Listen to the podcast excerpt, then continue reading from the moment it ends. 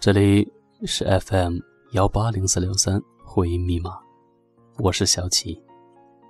昨天白天在微博上看见过这样的一篇文章，叫做《我们是如何疏远一个人的》。恰巧晚上的时候呢，群里有一个朋友问了这样的一句话：“什么才是朋友？”我不加思索的说道：“兴趣相投，有共同交集的同行人。”然后他说：“他一直把一个人当做好朋友，而那个人却只是把他当做简单的同学，让他很郁闷。”我没有再说话，只是心里想着。这一路上走走停停，我们的身边换了多少人？渐行渐远的不只是背影，还有人心。一个人认识一个人，然后慢慢的成为好朋友、好哥们儿、闺蜜，然后慢慢的有一些人退回了朋友的位置，甚至是变成了陌生人。就好像我们花了一整天的时间。什么都不做，只是静静的看着太阳的升起，升到最高点，然后慢慢的下落。从每天深夜的无话不谈，到一天可有可无的温吞微信，这其中到底发生了什么？夏日傍晚的夕阳照在了你的脸上。我坐在你的身旁，和你一起大声的唱。那时我们都还年轻，未来不知在何方。现在当我想起你，总会想起那天的阳光。原来那天的阳光，原来那天的月光。轻轻的印在你的脸庞和我的心上。原来那天的阳光，原来那天的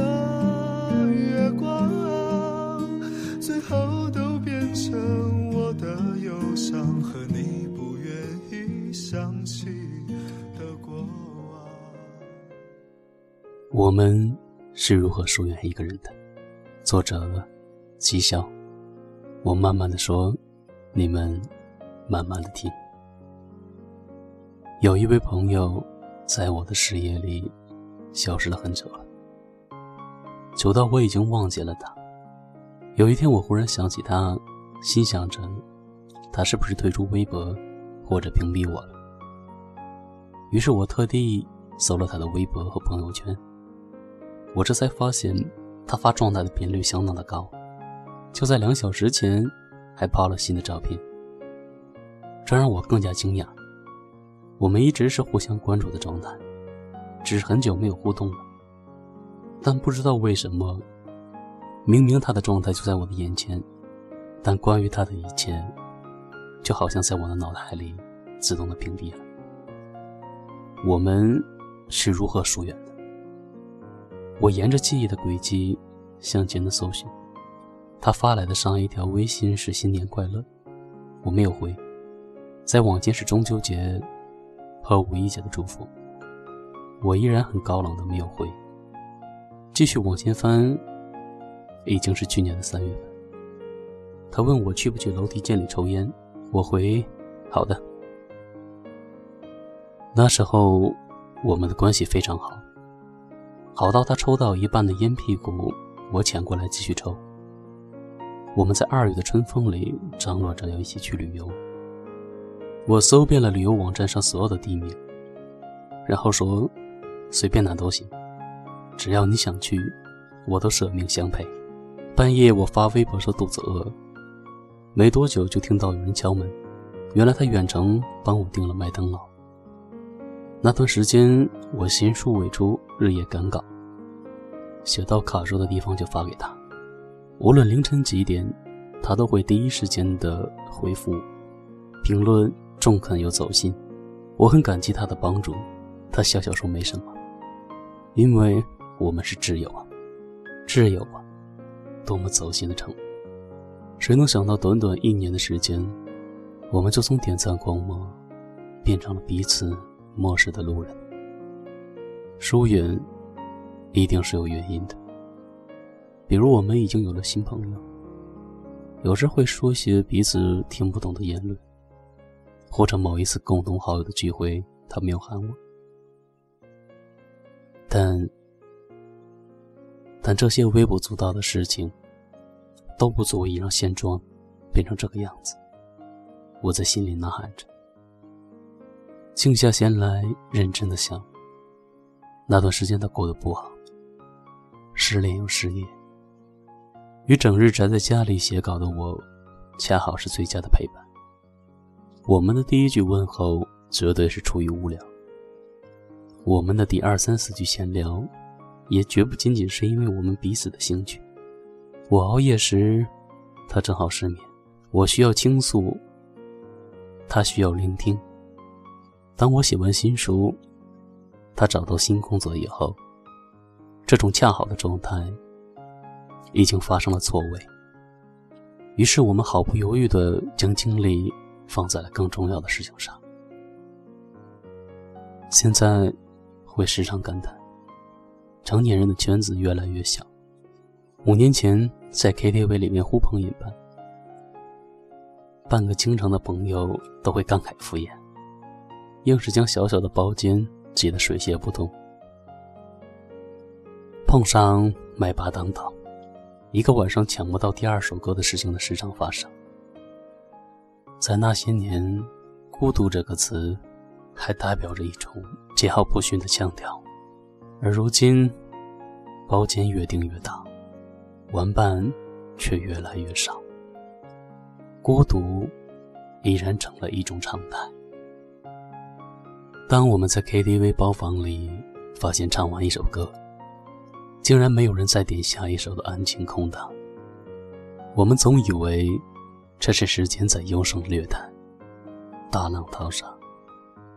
时间留下了最适合你的人，但从来没有最适合你的人出现。只有在那个时间最恰当的人，你们的性格也许并不搭，交情也并没有你想象中的那么好。你们只是拥有恰恰好的境遇。我们是如何疏远一个人的呢？其实我们从来未刻意的疏远过某个人，只是比起有目的的接近，疏远是一种无的放矢的行为。你永远不会发现，当初的自己已经走了很远了。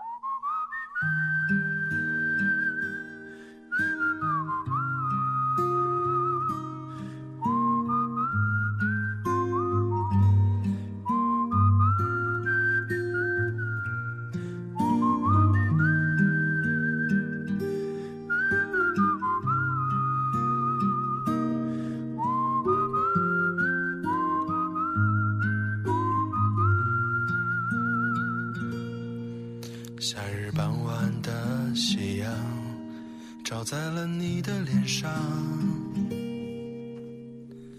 我坐在你的身旁，和你一起大声的唱。那时我们都还年轻，未来不知在何方。现在当我想起你，总会想起那天的阳光。来那天的阳光，原来那天的月光，轻轻地印在你的脸庞和我的心上。原来那天的阳光，原来那天的月光，最后都变成我的忧伤和你不愿意想起的过往。原来那天的阳光，原来那天的月光，轻轻地印在你的脸庞和我的心上。原来那天的阳光，原来那天的月光。成我的